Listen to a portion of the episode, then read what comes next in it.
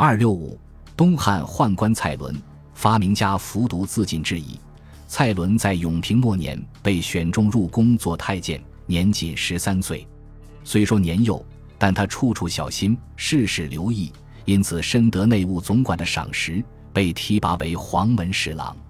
由于他经常接触王公大臣及后宫嫔妃，久而久之，就卷入了后宫的明争暗斗。汉章帝的皇后窦氏因为不能生育，所以凡是有嫔妃生了皇种，他就极为嫉妒。暗地里想法设法与这些嫔妃争斗，以维护自己的地位。蔡伦迫于窦皇后的淫威，成了帮凶。为了杀一儆百，他第一个下手的就是太子刘庆的母亲宋贵人。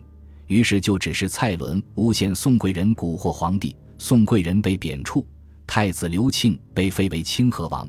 后来又威逼梁贵人，把尚在襁褓中的刘肇认作自己的儿子，并让皇帝立刘肇为太子。蔡伦因为协助窦皇后拔掉了其眼中钉、肉中刺，被加官进爵。公元八十八年，张帝驾崩，十岁的刘肇即位，窦太后垂帘听政，独揽大权。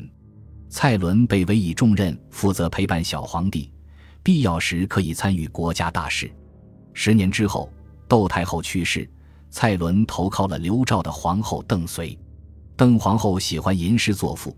因此，她需求一个比薄纸质地好的纸张来写字作画。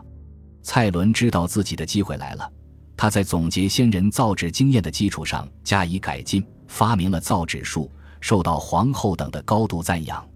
就在蔡伦还沉浸在自己发明的喜悦当中，汉和帝刘肇英年早逝，留下邓皇后和不满两岁的幼帝。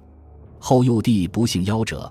邓太后决定立自己的皇侄子刘祜为太子，这个消息对蔡伦很不利，因为刘祜就是当年被窦太后和蔡伦陷害的清河王刘庆的儿子。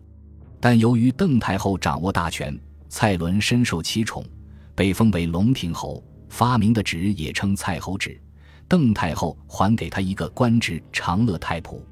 然而，就在他权倾朝野的时候，邓太后病卒。安帝刘祜即位后，第一件事就是反攻倒算，于是蔡伦被革职查办。蔡伦深知死罪难免，就选择了服毒自尽。